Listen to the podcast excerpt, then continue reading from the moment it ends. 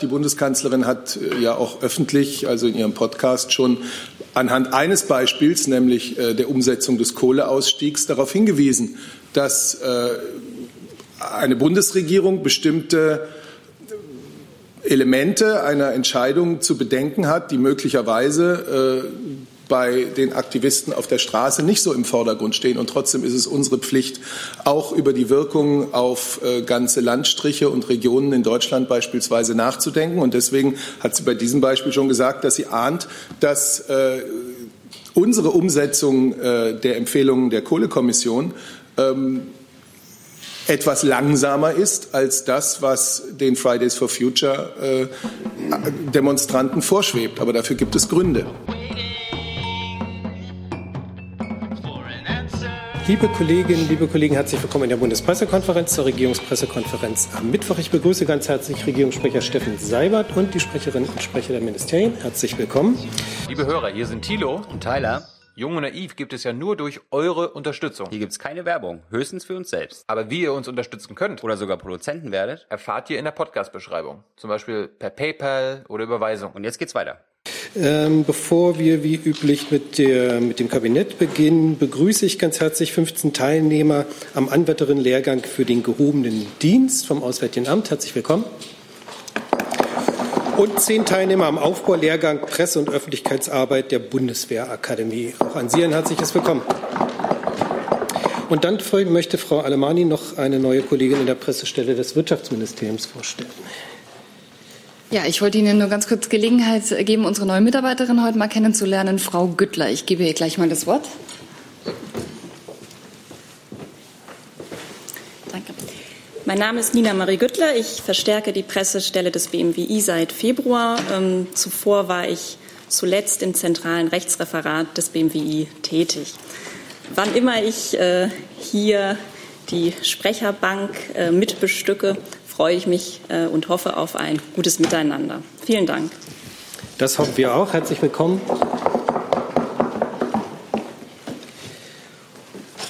Und dann ist Herr Seibert dran. Bitte schön. Ja, schönen guten Tag auch von mir. Ein paar Themen aus dem Kabinett, also die Themen des Kabinetts.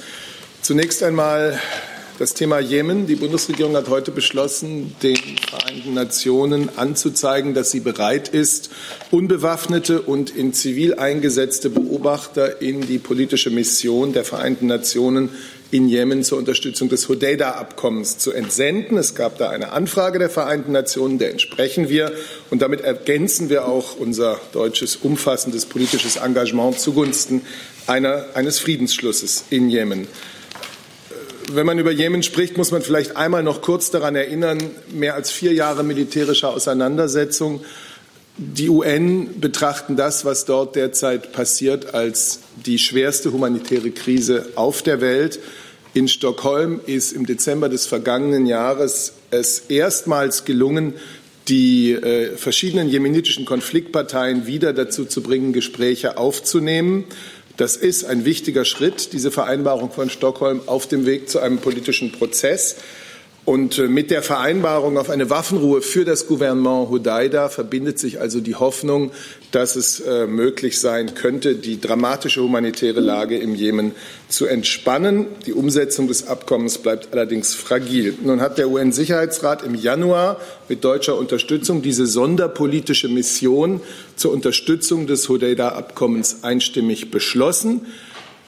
Sie ist zunächst einmal für sechs Monate bis Mitte Juli mandatiert und ihre Aufgabe ist es, die Waffenruhe zu überwachen und die Verlegung und den Rückzug der Konfliktparteien zu koordinieren aus Hodeida und aus den Häfen von Hodeida, Salif und Ras Issa. Die Risikoanalyse der UN lässt eine direkte Bedrohung für die Beobachter und die Mission in Hodeida nicht erwarten. Der Schutz der Mission beruht auf Sicherheitsgarantien der Konfliktparteien und auf spezifischen Vorkehrungen der UN vor Ort. Die Bundeswehr entsendet keine eigene Schutzkomponente. Es sind gegenwärtig circa 30 Kräfte im Rahmen des Hodeida-Abkommens im Einsatz. Es sind also UN-Beobachter in Zivil und unbewaffnet. Die Bundesregierung wird jetzt erst einmal, wie von den Vereinten Nationen erbeten, den leitenden Posten Chief Assessment, also Leiter der Auswertung, mit einem Soldaten besetzen.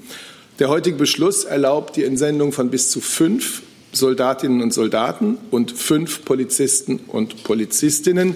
Perspektivisch könnte die deutsche Beteiligung je nach den spezifischen Einsatzumständen aufwachsen und ähm, bis auf zehn Beobachter, maximal fünf Soldaten und maximal fünf Polizisten anwachsen.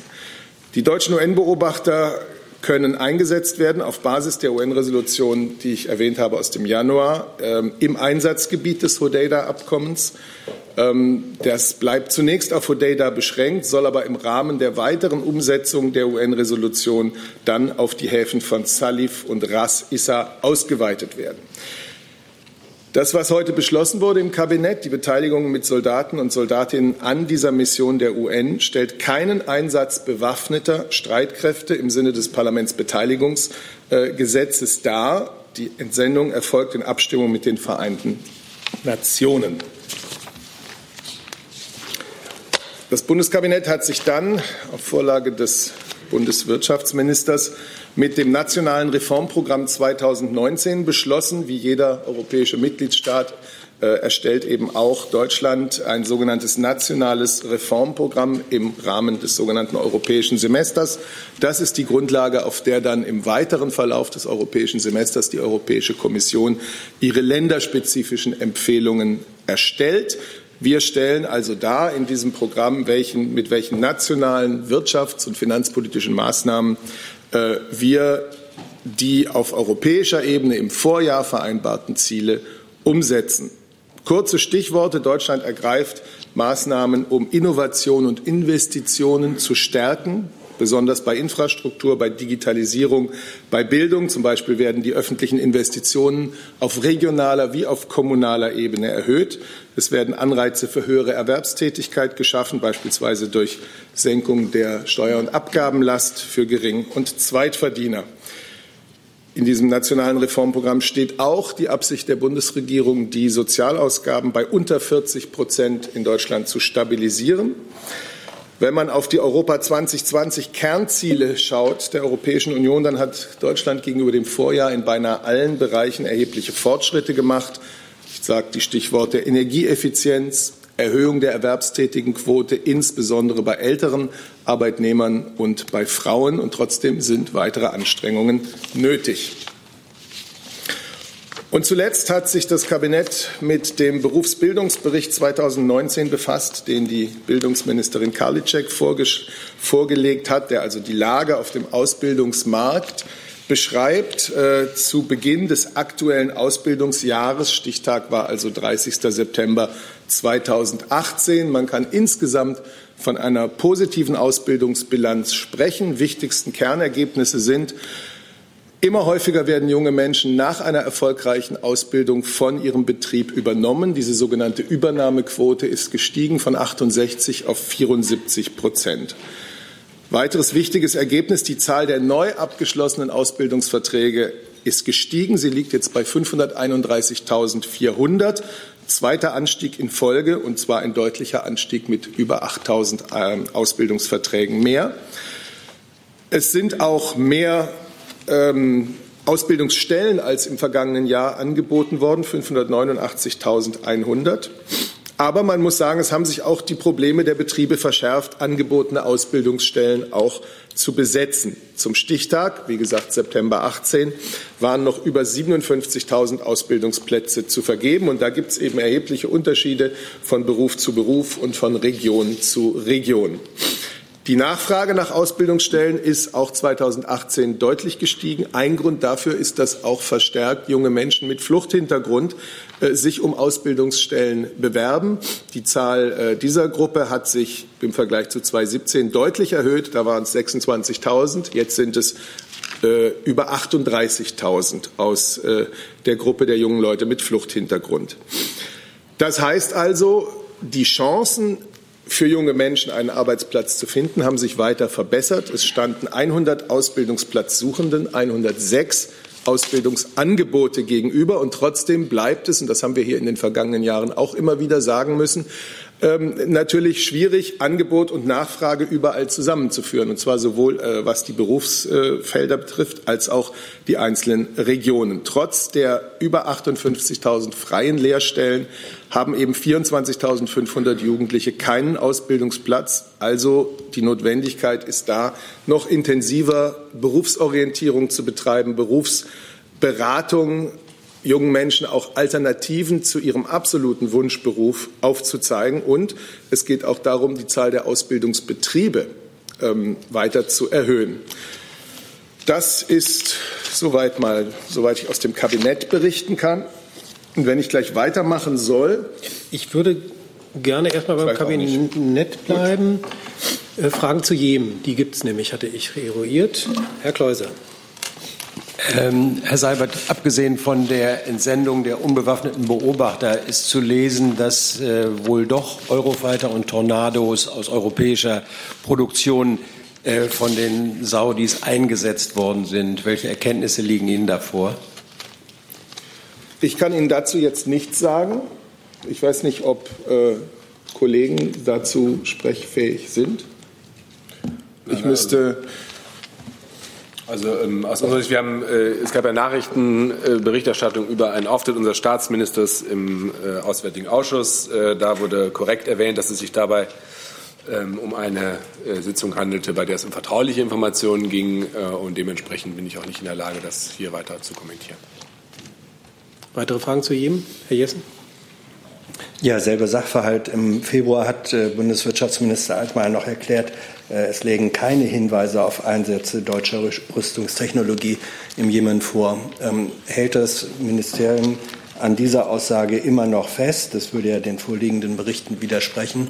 Und zum Zweiten, es gibt ebenfalls Berichte darüber, dass selbst wenn äh, Eurofighter Tornados aus auch deutscher Produktion eingesetzt würden im Krieg, dies nicht verstoßen würde gegen die Endverbleibsklausel. Ähm, können Sie uns erklären, warum das so wäre?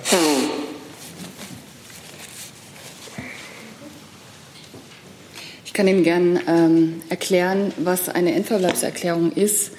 Die regelt ähm, die Verfügungsgewalt des Endverwenders. Das heißt, äh, wir genehmigen kein Rüstungsgut ohne die Vorlage einer Endverbleiberklärung. Und dies sichert zu, dass es keinen Reexport gibt, ohne dass die deutsche Bundesregierung noch mal zustimmen darf. Das heißt, in der Verfügungsgewalt des Endempfängers muss diese Waffe bleiben. Es ist nicht unbedingt auf ein Gebiet begrenzt. Und zu der äh, zweiten Frage äh, bleibt Minister Altmaier bei seiner Aussage vom Februar, dass ihm keinerlei Erkenntnisse über Einsätze deutscher Rüstungstechnologie im Jemenkrieg vorliegen? Also soweit ich mich erinnere, sagen wir immer, es gibt keine über die Medienberichterstattung hinausgehenden eigenen Erkenntnisse äh, über diese Waffen. Das ist aber auch nicht verwunderlich, denn das äh, wäre jetzt nicht Aufgabe des Wirtschaftsministeriums, ähm, Sie wissen ja, wir, wir ziehen da als Bundesregierung auch ähm, Informationen der Dienste und anderer Informationsquellen mit ein, sprich keine Aufgabe des BMWs, das zu kommentieren. Wenn ich eine letzte Nachfrage stellen darf. Das bedeutet also, die Bundesregierung hat nach ihrer jetzigen Aussage keine über Medienberichterstattung hinausgehenden eigenen Erkenntnisse über Einsätze von Tornados äh, und Eurofighters im Jemenkrieg? Fürs BMW gilt das, was ich gerade gesagt habe, ja. Weitere Fragen zum Thema Jemen? Herr Jung. Herr Seibert, war der Jemenkrieg ist ein Thema von, ähm, bei Frau Merkel und Frau May. Und Herr Breul, können Sie uns mal die Erkenntnisse des AA über die britische Rolle im Jemenkrieg geben? Die Bundeskanzlerin und die britische Premierministerin hatten gestern ein vertrauliches Gespräch. Daraus berichte ich ganz grundsätzlich nicht. Ja, und äh, wenn Sie Fragen zur Rolle der äh, britischen Armee haben, dann empfehle ich Ihnen, sich an die britische Regierung äh, zu wenden. Ähm, ich habe da heute Ihnen keinen neuen Stand mitzuteilen. Ich habe nicht gesagt britische Armee, ich wollte die britische Rolle wissen. Das ist bekannt, dass äh, BAE, das ist der britische Rüstungskonzern, äh, massiv in Saudi-Arabien äh, präsent ist. Äh, letzte Woche gab es von Channel 4 News eine große Dokumentation, die in Großbritannien Aufsehen erregt hat, ähm, wo es heißt, dass 95 Prozent der ähm, Luftangriffe der Saudis durch die Briten vorbereitet werden. Also die äh, Saudis setzen sich nur noch ins Flugzeug, montieren die Bombe und fliegen dann rüber. Der Rest wird von den Briten gemacht. Äh, ist der Bundesregierung die britische Rolle über BAE, die ja durch britisch-saudische Verträge zustande gekommen ist, bekannt? Ja, wie gesagt, also äh, Berichterstattung, die sich bezieht auf eine bestimmte Politik der britischen Regierung, äh, da bleibe ich dabei, sollten Sie an die britische Regierung richten. Grundsätzlich gilt, äh, wir arbeiten mit den Briten eng und vertrauensvoll zusammen innerhalb der EU, jetzt auch im Freien Sicherheitsrat, äh, auch zum Thema Jemen. Äh, wir sind da 100%ig äh, der gleichen Auffassung, dass wir eine politische Lösung brauchen. Und wir haben keinerlei Zweifel daran, dass auch Großbritannien da mit uns an einem Strang zieht. Weitere Fragen zu dem Thema? Herr Jung. Die Frage stellt sich, Herr Breul, Herr Seibert, weil Sie gemeinsame Rüstungsprojekte angeschoben haben und jetzt auch wieder erlaubt haben, äh, also mit den Ausnahmen. Und da geht es doch um BAE. Also Sie machen jetzt gemeinsame Rüstungsprojekte mit einem Unternehmen, das in Saudi-Arabien äh, mithilft, den Krieg im Jemen zu führen. Darum ist die Frage berechtigt. Ich verstehe den Hintergrund Ihrer Frage. Nichtsdestotrotz kann ich hier nicht für die britische Regierung sprechen. Wir haben unsere Linie hier deutlich gemacht. Wir haben äh, auch, als wir uns hier länger schon über unterhalten haben, über Gemeinschaftsprojekte bei Rüstung äh, deutlich gemacht, dass wir uns in Konsultation mit den Partnern dafür einsetzen werden, dass gemeinsam produzierte Rüstungsgüter im Jemen-Konflikt nicht zum Einsatz kommen. Äh, und bei dieser Position bleibt es. Gibt es Fragen zum nationalen Reformprogramm? Gibt es Fragen zum Berufsbildungsbericht? Das ist nicht der Fall. Dann Herr Seibert nochmal bitte. Ja, im Anschluss an die Kabinettssitzung hat heute erstmals der Kabinettsausschuss Klimaschutz getagt. Ich kann sagen, es war eine gute und konstruktive Beratung. Das Ziel ist, also das Ziel dieses Kabinettsausschusses ist es, die Maßnahmen vorzubereiten, die nötig sind, um die Klimaschutzziele 2030 zu erreichen. Die Bundesregierung will diese erforderlichen gesetzlichen Maßnahmen in diesem Jahr gesetzlich ähm, verabschieden. Bei der Bestandsaufnahme ist heute noch einmal äh, deutlich geworden, der erhebliche Handlungsbedarf beim Klimaschutz. Wir brauchen zusätzliche und wirksame Maßnahmen in allen Bereichen damit wir unser Ziel 2030 erreichen. Der Ausschuss hat sich heute im Wesentlichen ähm, mit den Fragen der Arbeitsplanung und der Termine beschäftigt. Es soll nächste Sitzungen im Mai, im Juli und im August geben. Und da sollen dann die Maßnahmen in den einzelnen Sektoren miteinander beraten werden, also Energie, Industrie, Verkehr, Gebäude, Landwirtschaft. Es soll auch über die mögliche Rolle einer CO2-Bepreisung als zusätzliches Instrument äh, vertieft äh, diskutiert werden. Und dieses Klimakabinett wird begleitet werden von einem Prozess innerhalb der Bundesregierung, um konkrete Maßnahmen zu erarbeiten. Also dazu gehören vorbereitende Runden auf Staatssekretärsebene, auf Arbeitsebene, um die zum Teil ja sehr komplexen Fragen dann auch zu diskutieren. Und natürlich gehört dazu auch eine fundierte wissenschaftliche Analyse äh, der Wirkung einzelner Instrumente. Das ist das, was ich Ihnen heute zu dieser ersten Sitzung des Kabinettsausschusses Klimaschutz sagen kann. Äh, ich glaube, wir hatten schon gesagt, wer daran teilnimmt. Ich gehe jetzt mal davon aus, dass das bekannt ist. Ich denke auch. Äh, dazu, Herr Neuern. Herr Seibert, wurden konkrete Arbeitsaufträge beschlossen oder gab es irgendwelche konkreten Beschlüsse heute? Nein, ich habe gesagt, die heutige Sitzung diente der Planung, wie man in diesem Kabinettsausschuss miteinander daran arbeiten will, dass wir es schaffen, in diesem Jahr wirklich auch die gesetzlichen Festlegungen zu treffen, die gesetzlichen Regelungen zu verabschieden, um das zu erreichen, was wir alle wollen und anstreben, nämlich äh, die Klimaschutzziele 2030 auch zu erreichen. Das war der wesentliche Punkt. Äh, und die einzelnen, äh, der Beitrag, den einzelne Sektoren und einzelne Instrumente ähm, zu diesem Ziel leisten können. Das wird das Thema der nächsten Sitzungen sein, auf die man sich äh, geeinigt hat und die natürlich äh, von Staatssekretären und auf Arbeitsebene auch entsprechend vorbereitet werden. Zusatz? Ein Zusatz. Wie lange hat die Sitzung heute gedauert? Äh, wenn ich ehrlich bin, musste ich etwas früher die Sitzung verlassen, um hier rechtzeitig bei Ihnen zu sein und mich ein bisschen vorzubereiten auf die Regierungspressekonferenz. Deswegen kann ich es Ihnen nicht sagen. Herr Wackett? Aber als ich ging, war es schon 45 Minuten. Herr Wackett? Sie sagten ja, dass die Maßnahmen in den einzelnen Sektoren vorbereitet werden sollen. Heißt das also, das bleibt dabei, dass es einzelne Sektorziele gibt? Ich habe Ihnen gesagt, dass die Maßnahmen in allen einzelnen Sektoren, die da in, äh, von Bedeutung sind, miteinander beraten werden sollen. Ähm, das ist das, was äh, heute, was heute sozusagen Grundlage der, äh, dieses Klimakabinetts war. Ich glaube, bei der letzten Entschuldigung. Ja, ich äh, gleich darf ich noch eine Nachfrage stellen und dann. Bitte, Herr Wackel. ähm, weil Sie beim letzten Mal sagten, es ging auch eben darum, eben den Klimaschutzplan, den Klimaschutzplan 2050 umzusetzen. In diesem Klimaschutzplan ist ja der Kernpunkt die einzelnen quantifizierten Sektorziele. Das heißt, das gilt weiterhin. Es geht um die einzelnen quantifizierten Sektorziele. Also der Koalitionsvertrag legt ja schon fest, dass wir einen Klimaschutzplan äh, 2050 vollständig umsetzen, bis mit allen für die Sektoren vereinbarten Maßnahmenpakete und, und Ziele. Und dazu noch wollen wir ein Gesetz verabschieden, das uns äh, gewährleistet, dass wir die Klimaziele 2030 auch wirklich einhalten. Und dazu ist im Koalitionsvertrag festgeschrieben, dass wir 2019 rechtlich verbindliche Umsetzung verabschieden. Auf der Basis ähm, eine, eines gemeinsamen Willens arbeiten wir. Und dazu, zur Erreichung dieser Ziele, äh, davon sind wir überzeugt, ist der Klimaschutzkabinettsausschuss ein, ein, ein gutes Mittel, ein gutes Gremium. Und das Umweltministerium möchte ergänzen. Ja, ich würde noch mal betonen wollen, dass eben der Klimaschutzplan 2050 die Grundlage ist für die Ausrichtung der Klimapolitik.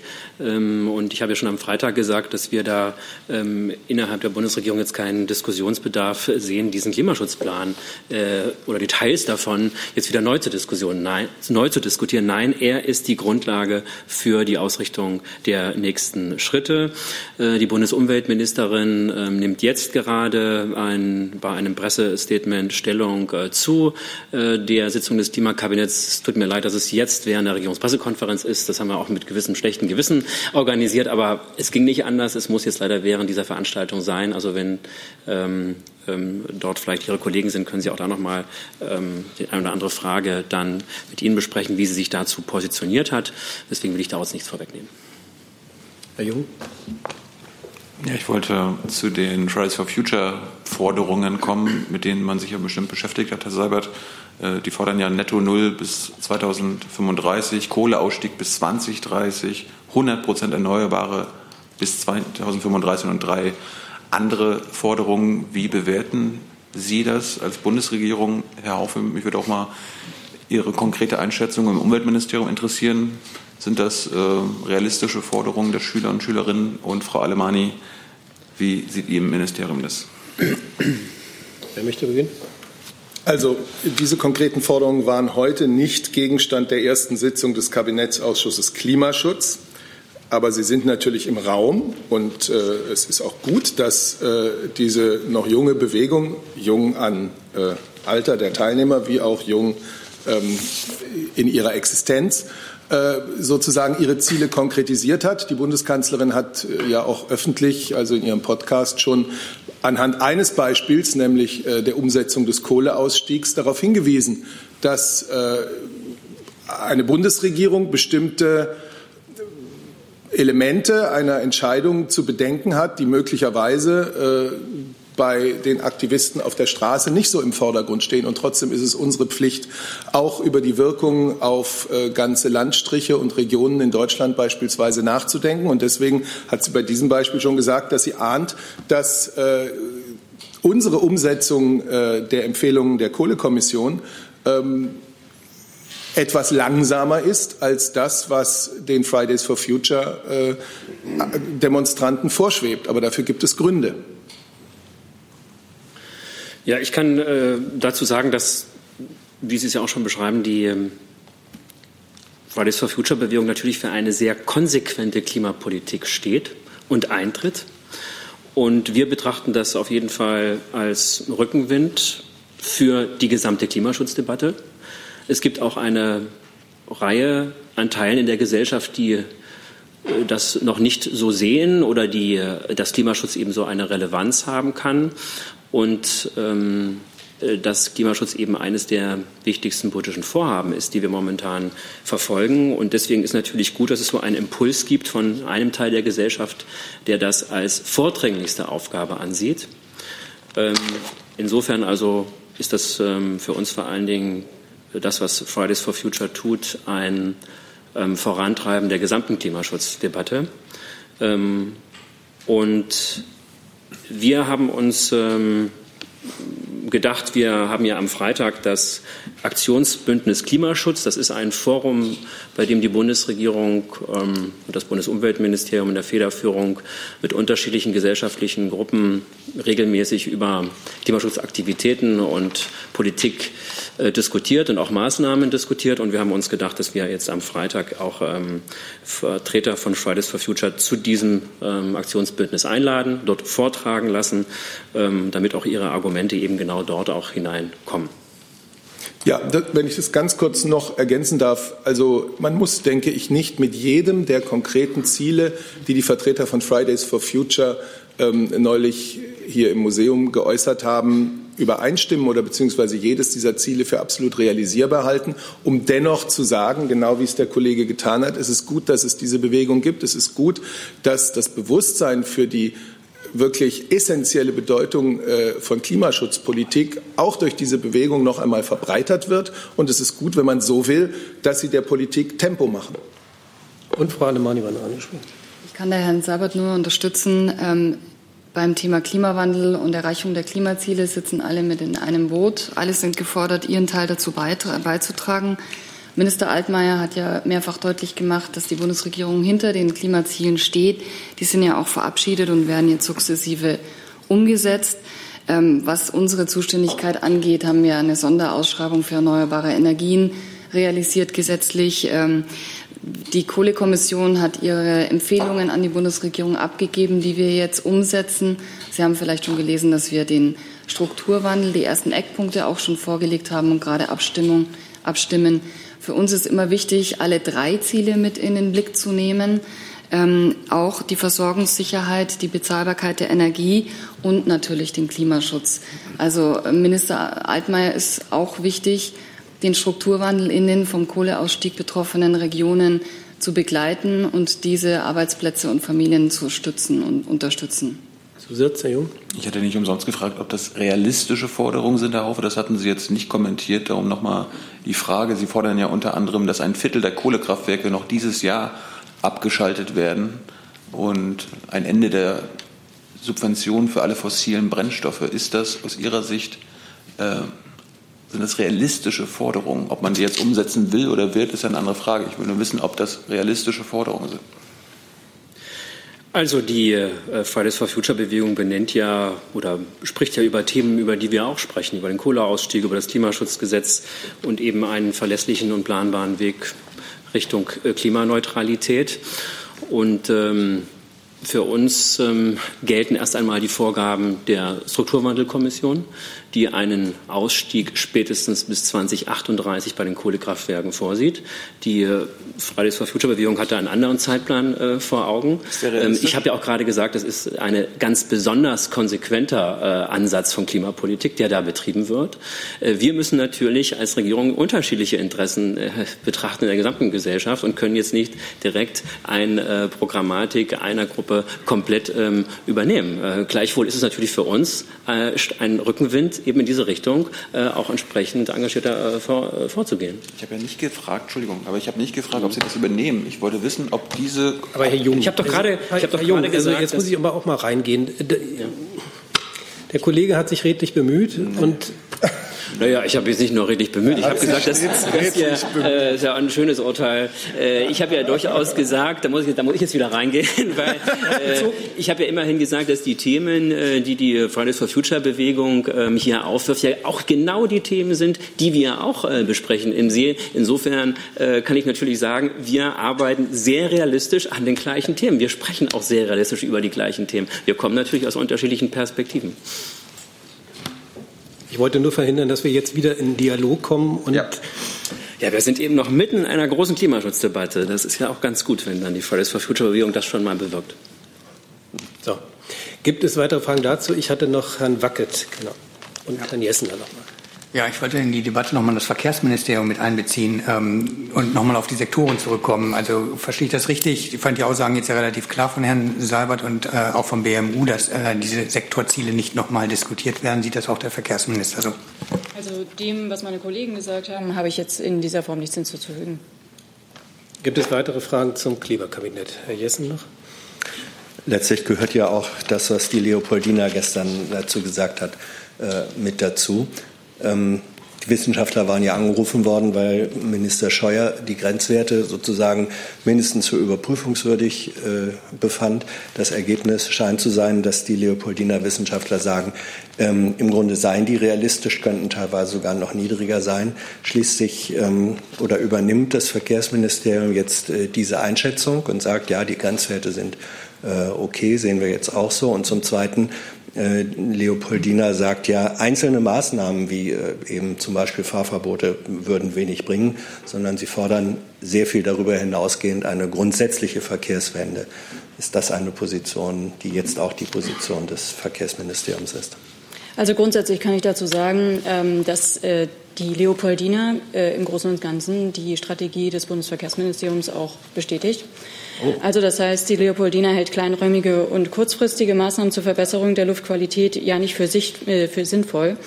Und ähm, das bestätigt im Prinzip, dass dieser Weg, den das Bundesverkehrsministerium geht, eben mit mittelfristigen Maßnahmen zur Verbesserung der Luftqualität auch nachhaltig beizutragen, eben genau der Hebel ist, den wir brauchen.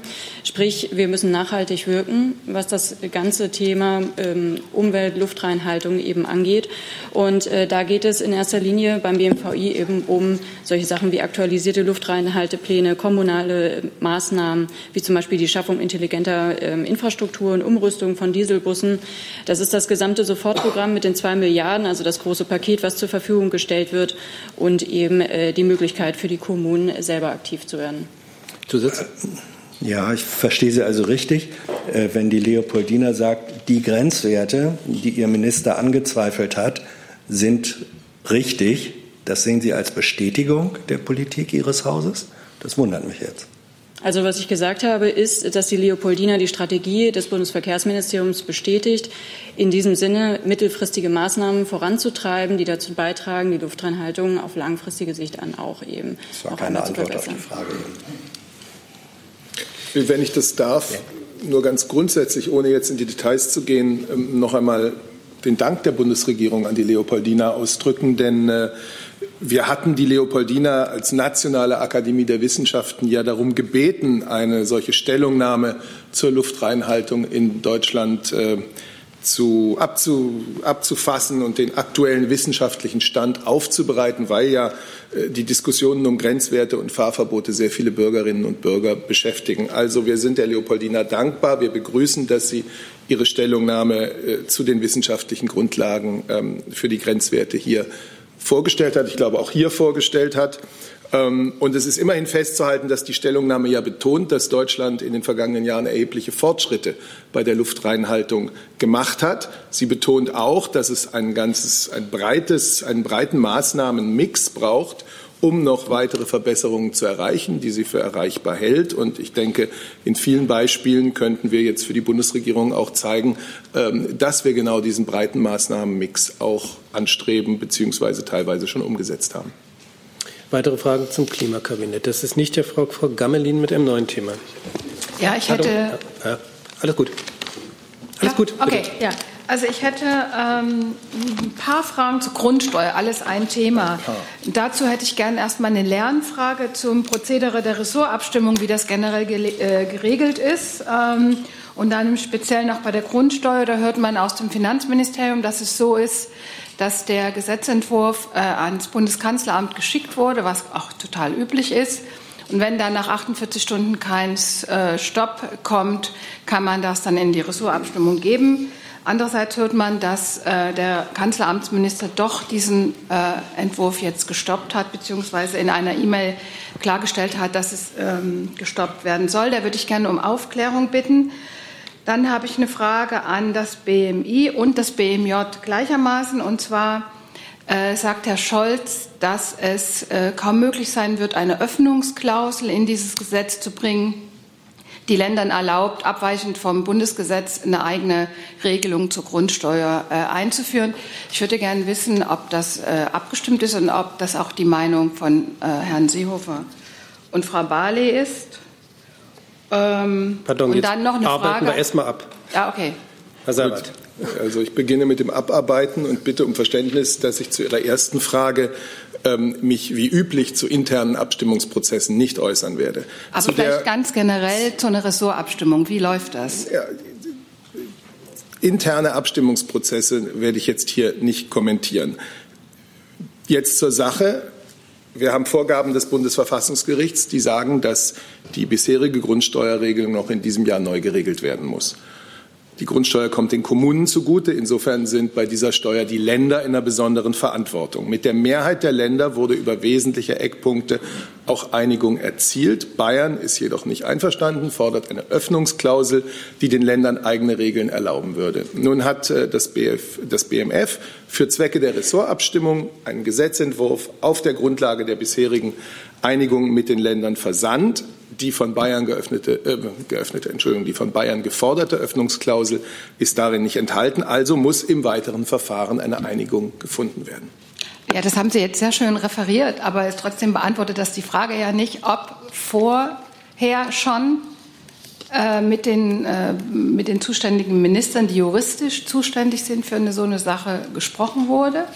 Und es beantwortet jetzt auch nicht ganz die Frage, oder vielleicht können Sie das noch sagen, das Gesetz ist jetzt in der Ressortabstimmung, richtig? Also das BMF hat einen Entwurf versandt. Und nun und der wird jetzt muss, abgestimmt. Und nun müssen Diskussionen darüber äh, innerhalb der, des Ressortkreises geführt werden. Und es muss eine Einigung hergestellt werden, äh, denn es gibt ein Bundesland, und das wird man brauchen, äh, das äh, einen Punkt hat, dem es nicht zustimmt. Vielleicht. Genau. Ich Vielleicht äh, fühle mich ein bisschen auch angesprochen. Ähm, ja, also ähm, zunächst einmal mit Blick auf die Ressortabstimmung, die jetzt läuft. Ähm, es ist ja, glaube ich, allen bekannt, dass äh, das Urteil des Bundesverfassungsgerichts auch eine ganz klare Zeitvorgabe vorsieht. Das heißt, dass bis Ende des Jahres eine Reform auch im Gesetzblatt verkündet werden muss, damit die Grundsteuer erhalten bleibt als eine der wichtigsten Einnahmenquellen der Kommunen, die jährlich sozusagen äh, darüber fast 15 Milliarden Euro zur Verfügung haben, äh, die sie für die Daseinsvorsorge und kommunale Investitionen verwenden können. Ähm, es ist aber eben auch das Wesen einer Ressortabstimmung, all die offenen Fragen, die es gibt, innerhalb der Bundesregierung zu diskutieren und zu klären und ähm, es ist auch von Seiten äh, des BMF auch schon darüber informiert worden, dass vor der Kabinettverfassung Befassung es eine Anhörung geben wird, wo man all diese Fragen auch noch mal äh, gemeinsam mit äh, den Entscheidenden und allen Beteiligten diskutieren wird. Ähm, also die Ressortabstimmung läuft. Und es ist sozusagen der nächste wichtige Schritt vor einer, klar wie immer, von einer Kabinettsbefassung, um dann eben in den Gesetzgebungsverfahren im Bundestag und Bundesrat einsteigen zu können, um eben das Ziel aller Beteiligten bis Ende des Jahres fristgerecht auch eine Reform der Grundsteuer sozusagen gemeinsam zu vereinbaren und auch in Kraft setzen zu können. Dann war noch BMI, BMJ angesprochen kann gerne beginnen. Der Minister, der Bundesinnenminister hat sich gestern schon dazu geäußert im Zusammenhang einer, mit einer Pressekonferenz zur Eröffnung eines Ankerzentrums bzw. einer Vereinbarung äh, mit dem Land äh, Mecklenburg-Vorpommern. Äh, er hat klar gesagt, dass er für eine Öffnungsklausel ist. Er versteht sich als Föderalist und unterstützt das. Und nach Prüfung unseres Hauses halten wir das für verfassungsrechtlich zulässig. Darf ich da einen Zusatz zu dem? Äh, es ist ja im Kabinett äh, nur möglich, das Gesetz zu verabschieden oder den Entwurf, wenn auch die CSU-Minister zustimmen. Das heißt, Herr Seehofer setzt quasi vor seine Zustimmung dann die Einigung über die Öffnungsklausel. Der Minister fordert eine Öffnungsklausel. Justizministerium noch? Ja, ähm, ich bedauere, aber ich kann den Worten ähm, der Kollegin vom BMF nichts weiter hinzufügen an dieser Stelle. Dann Herrn Neuhan dazu. Ich würde gern wissen, Herr Seibert, Sie haben es jetzt dargestellt, als sei das allein Bayern, die da Vorbehalte hätten. Es ist ja in der Tat so, dass die Unionsfraktion sich die Position Bayerns zu eigen gemacht hat. Können Sie sagen, wie die Position der Kanzlerin ist? Äh, ist sie für oder gegen eine Öffnungsklausel? Und doch nochmal zweitens die Frage, ähm, das ist ja, wenn das so stimmt, wie es kolportiert worden ist gestern aus der Union, ein bemerkenswerter Vorgang, dass ähm, der Chef des Bundeskanzleramts ein Veto einlegt und dann der Bundesfinanzminister dennoch einen äh, Gesetzentwurf in die Ressortabstimmung äh, gegeben haben soll. Wenn Sie das jetzt nicht kommentieren, werde ich das mal als, ähm, muss man das als Zustimmung werten oder wie, wie sieht das aus? Ich kann Ihnen nur das sagen, was ich auch Frau Gamelin schon gesagt habe. Ganz grundsätzlich gebe ich hier zu internen Abstimmungsergebnissen keine Informationen. Wir haben jetzt ja doch auch äh, aus den verschiedenen Häusern gehört. Jetzt sind wir in der Phase, in der die übrigen Ministerien Stellung beziehen zu dem, was das BMF äh, sozusagen vorgelegt hat. Das ist das, was jetzt passiert. Und Sie haben es ja auch gerade von der Sprecherin des Innenministeriums gehört, äh, wie die äh, inhaltliche Positionierung des Bundesinnenministeriums heute ist. Ja, und die Position der Kanzlerin zum Thema Öffnungsklausel? Es wird jetzt äh, im Kreis der Ministerien dazu Stellung genommen und wir haben alle das Ziel und haben auch die Verpflichtung umzusetzen, wozu das Bundesverfassungsgericht äh, uns mahnt. Ich würde ganz gerne noch äh, zum einen sagen, dass wir hier natürlich ähm, unter eins zu solchen internen Abstimmungsprozessen innerhalb der Bundesregierung grundsätzlich keine Stellung nehmen würde, aber ganz gerne unter drei Dann für einen Moment äh, zur Sachklärung beitragen wollen.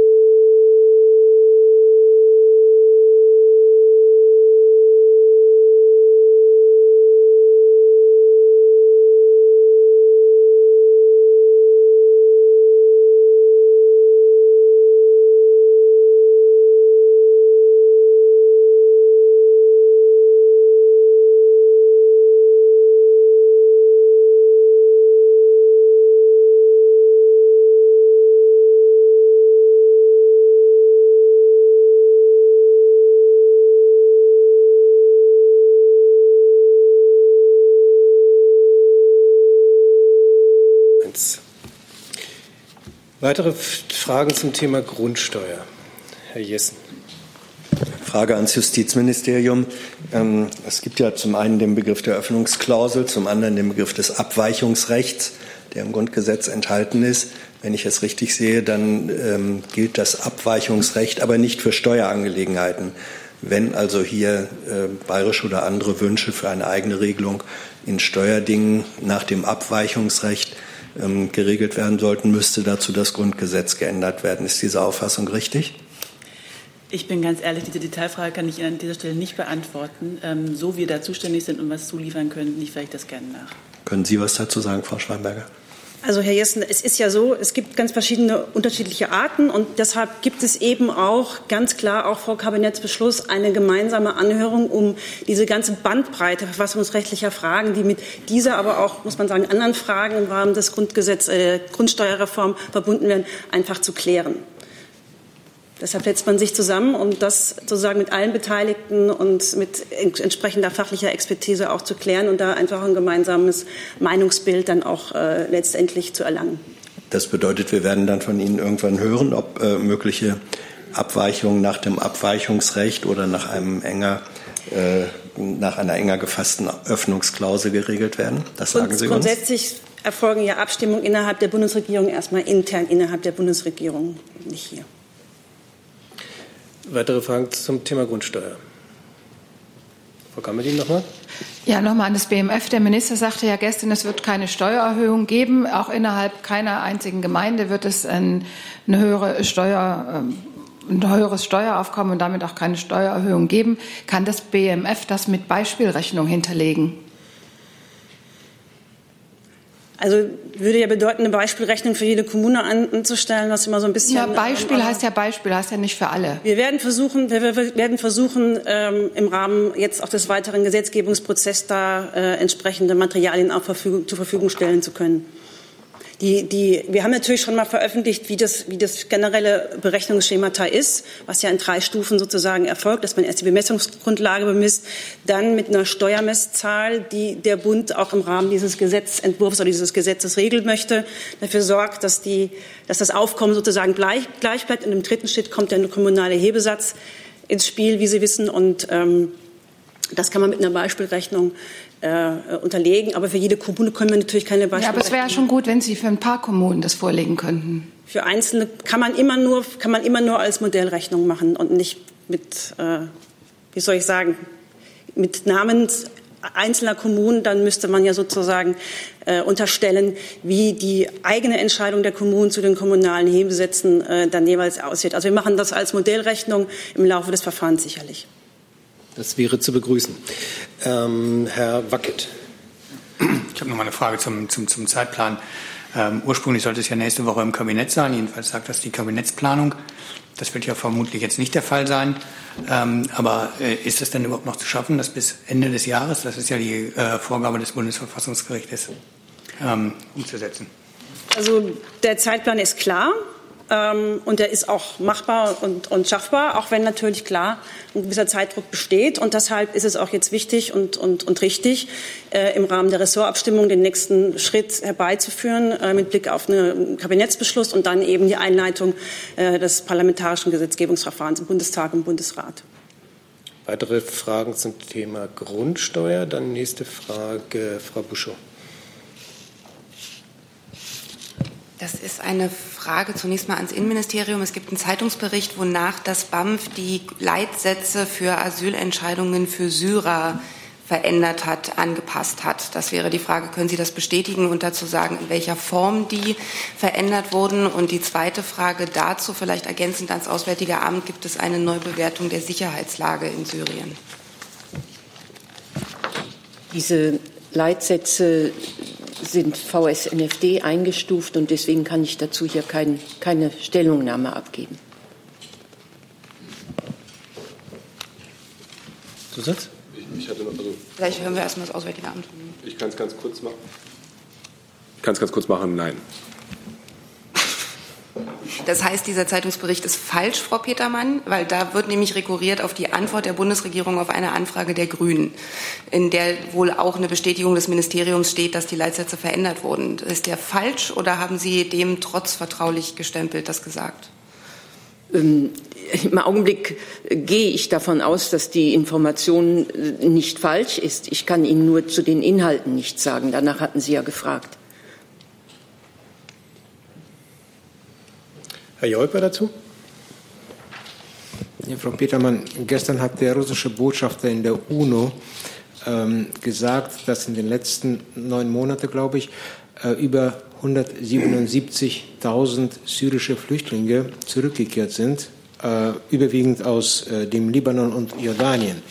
Mich würde interessieren, ob es auch eine ähnliche Bewegung von syrischen Flüchtlingen aus Deutschland nach Syrien gibt ist mir jetzt hier nicht bekannt. Es gibt Einzelfälle von äh, Rückkehrern auch nach Syrien, allerdings äh, auf freiwilliger Basis, äh, wird von uns äh, nicht initiiert. Äh, das sind aber Einzelfälle. Sollte es eine andere Bewegung geben, äh, dann müsste ich das nachreichen, das müsste ich prüfen, aber ist mir nicht bekannt.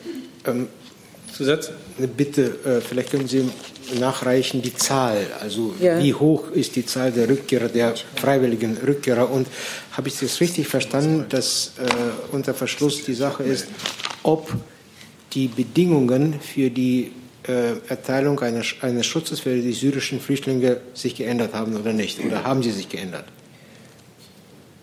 Ich äh, kann Ihnen dazu jetzt nicht sagen, was sich dort geändert hat. Die sind VSD, äh, VSNFD eingestuft und ich kenne die Inhalte nicht. Weitere Fragen zu diesem Komplex? Dann schieben wir noch eine Reiseankündigung von Herrn Breuer. Ja, Entschuldigung, ich hatte irgendwie den Moment verpasst, äh, bevor wir ins freie Feld sind. Ähm, ich hätte noch eine Reise anzukündigen. Äh, Außenminister Maas wird morgen nach Warschau reisen und dort am Außenministertreffen des Berliner Prozesses teilzunehmen. Zur Erinnerung, der Berliner Prozess ist eine gemeinsame Initiative von zehn EU-Ländern und den sechs Staaten des westlichen Balkan sowie der Europäischen Kommission. Bei dem Treffen der Außenminister werden drei Themen im Vordergrund stehen, vor allem bilaterale Fragen in der Westbalkanregion, äh, wo das Ziel ist, dabei zu unterstützen, Konflikte zu bewältigen und eine nachhaltige Versöhnung zu ermöglichen.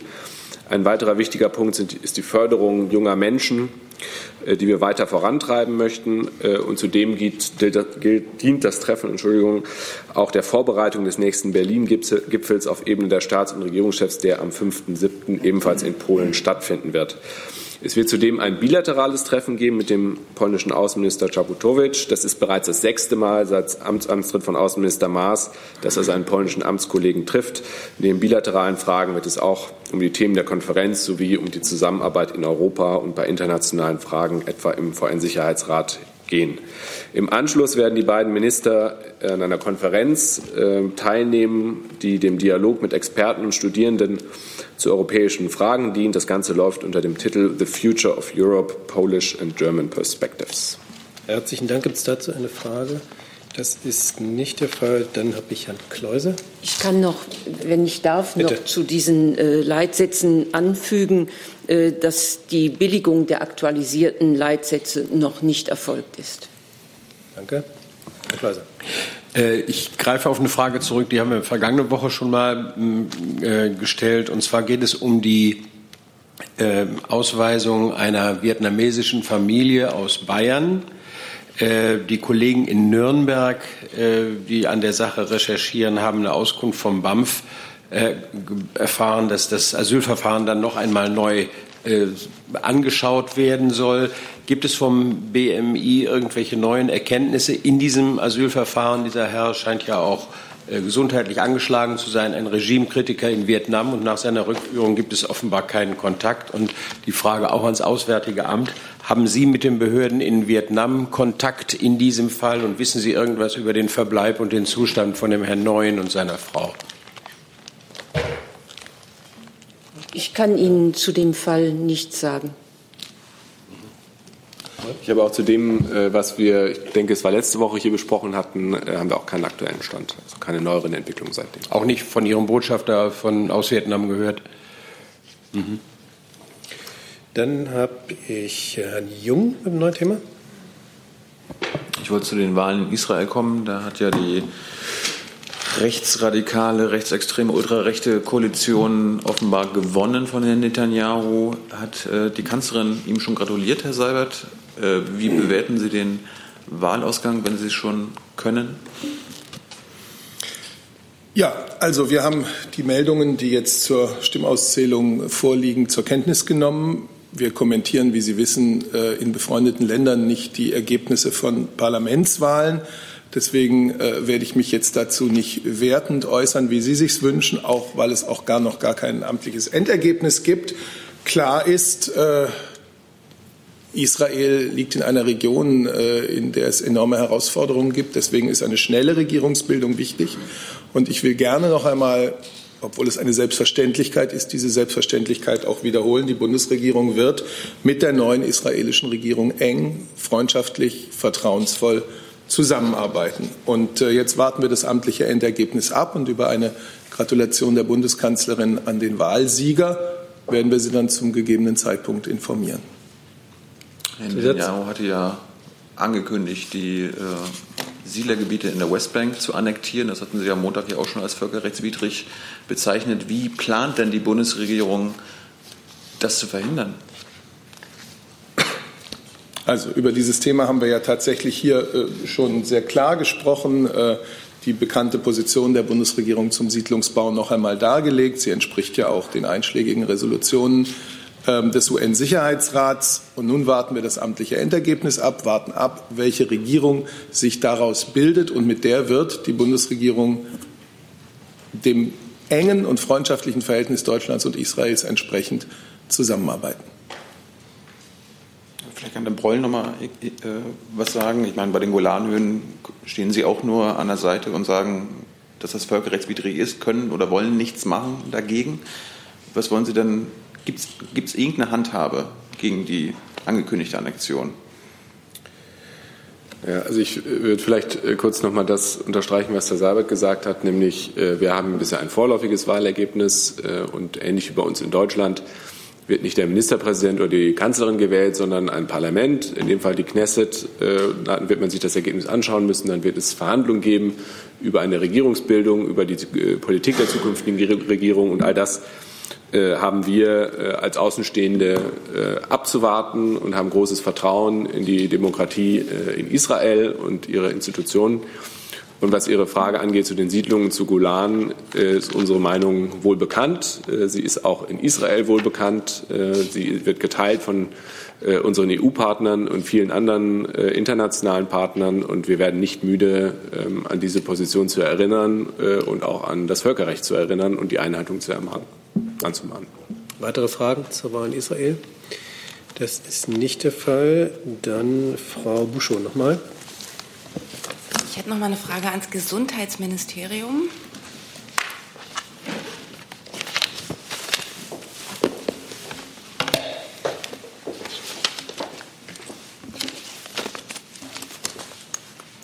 Minister Spahn hat heute äh, angekündigt, dass er eine Kommission einberuft zum Verbot dieser umstrittenen Konversionstherapien.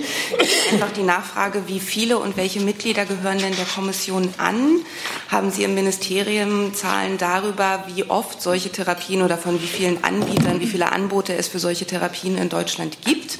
Und der Minister hat selbst in seinem Statement gesagt, rechtlich ist das alles nicht so einfach. Vielleicht können Sie mal schildern, wo da die Probleme eigentlich liegen, das zu verbieten. Ähm, ich fange mal mit Ihrer ersten Frage an. Also wir, ich, ich kann das mal eben durchzählen, sind ungefähr zwei DIN A4 Seiten ähm, der Mitglieder. Wir können Ihnen gerne. Vielleicht können Sie das auch mailen, ja. Ähm, zur zweiten Frage, ähm, Anzahl der Therapien, da haben wir keine Zahlen. Ich weiß auch nicht, ob es, also wir jedenfalls haben keine Zahlen, ich weiß nicht, ob es Zahlen dazu gibt. Und das dritte war, ähm, ach so, ja, die rechtlichen Probleme. Also ehrlich gesagt kann ich Ihnen dazu keinen Hintergrund liefern. Ähm, das müssen wir dann nachreichen, wenn, wenn, Sie, wenn Sie wollen. Weitere Fragen dazu? Ich erinnere mich aber, dass einer der Kollegen noch was zum Gesundheit fragen wollte, wenn man einmal schon den Platzwechsel gemacht hat, Herr Neuhan. Okay. Mir geht es um das Thema äh, Personaluntergrenzen auf Intensivstationen. Da gibt es ja. ja. eine neue Regelung und es gibt immer noch äh, und auch wiederholt heftige Kritik, etwa von Verdi, vom Deutschen Pflegerat oder auch von der Deutschen Vereinigung für Intensiv- und Notfallmedizin, die alle sagen, dass die Personaluntergrenzen auf den Intensivstationen die Belastung für das Personal verschlimmert hätten. Was sagen Sie als Ministerium dazu?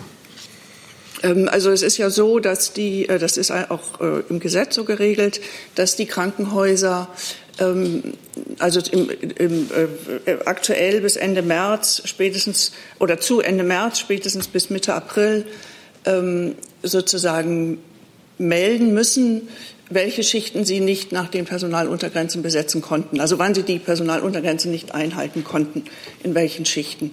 Ähm, diese Meldung geht jedenfalls nicht ans BMG, sondern das geht an die an die Selbstverwaltung. Insofern haben wir da, kann ich Ihnen da keinen Überblick geben über die Probleme, die es dann möglicherweise gibt. Zusatz? Ja, ein Zusatz. Ähm, die These ist ja, dass die Mindestuntergrenze quasi wie ein, ein neuer Maßstab genommen wird und dass deshalb die Krankenhäuser das Personal eher reduzieren auf dieses Mindestmaß hin. Sehen Sie denn diese Gefahr oder äh, sagen Sie, diese Gefahr gibt es gar nicht? Also wie gesagt, ich kann im Moment da jetzt keinen Überblick zu geben. Es ist ja aber auch so, dass die Selbstverwaltung ähm, zum einen aufgefordert ist, ähm, weitere Bereiche, Krankenhaus, also pflegesensitive Bereiche in diese Untergrenzen einzubeziehen und auch die Personaluntergrenzen weiterzuentwickeln. Also es ist ein, das ist ein Prozess, der noch läuft. Aber inwieweit, also die Einschätzung, eine Bewertung zu möglichen Problemen kann ich Ihnen hier nicht geben. Weitere Fragen dazu? Das ist nicht der Fall. Dann habe ich. Ähm, bitte? Ans Gesundheitsministerium. Dann Herr Jung. Angesichts der aktuellen Zahlen zu den Drogentoten, Frau Berfeschucht, würde mich interessieren, warum Frau Mortler als Drogenbeauftragte nicht mehr in die Bundespressekonferenz kommt. Sie hat früher äh, den Drogenbericht hier vorgestellt und die Drogentoten mit, mit dem BKA-Chef. Seit 2017 ist sie nicht mehr hier. Warum nicht? Also das kann ich, auch das kann ich Ihnen so aus, aus dem Stand heraus nicht beantworten. Ich kläre das aber gerne und wir können das nachliefern. Danke. Weitere Fragen zu anderen Themen? Dann Herr Kleuser nochmal. ans BMI bitte. Heute hat es, glaube ich, in sechs oder sieben Bundesländern große Razzien gegeben gegen islamistische Vereinigungen oder Vereine, äh, wohl auch mit salafistischem Hintergrund. Können Sie da so ein bisschen was zu Zahlen, zu Erkenntnissen sagen? Gab es Festnahmen und gab es äh, auch äh, jenseits der äh, latenten Bedrohung irgendwelche konkreten Ereignisse, die dazu geführt haben? Ich kann gerne zum meinem aktuellen Kenntnisstand bis jetzt äh, berichten. Seit 6 Uhr sind circa 800 Polizeibeamte im Einsatz. Ähm, es wurden untersucht ab acht Objekte in Nordrhein-Westfalen, wobei zeitgleich durch das Landeskriminalamt Nordrhein-Westfalen strafprozessuale Maßnahmen in eigener Zuständigkeit noch äh, durchgeführt wurden gegen Ansar International Plus und äh, WWR Help. Ähm, es wurden IT-Geräte und PCs äh, festgestellt. Äh, die beschlagnahmten Asservate werden durch das BFV zur gemeinsamen Bund-Länder-Auswertung verbracht.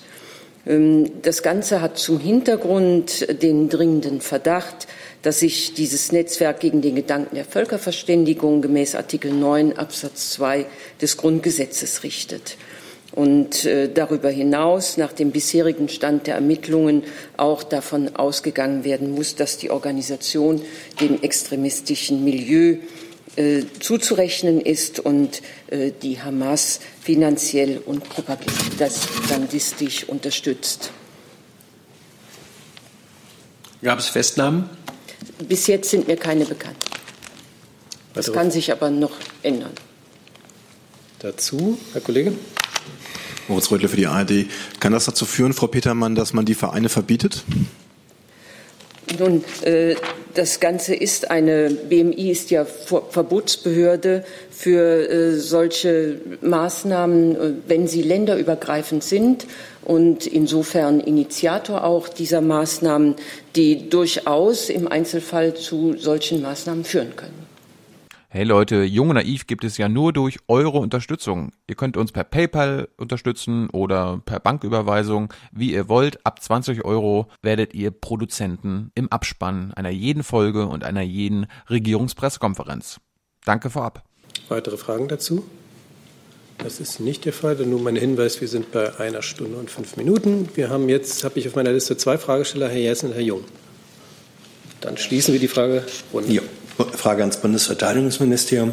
Äh, können Sie uns auf den Stand bringen in Sachen Gorch Fock? Gehen Sie davon aus, dass äh, das Schiff wie äh, geplant im Sommer doch schwimmfähig ist oder folgen Sie der bayerischen Marinenexpertise, dass es vielleicht besser sei, es sozusagen in ein schwimmendes Museum zu verwandeln?